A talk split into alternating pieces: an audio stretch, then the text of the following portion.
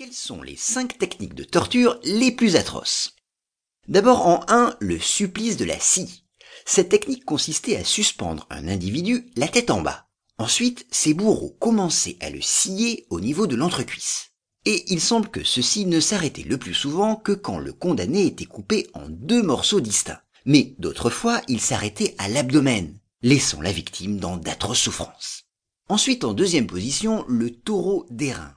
Cet instrument de torture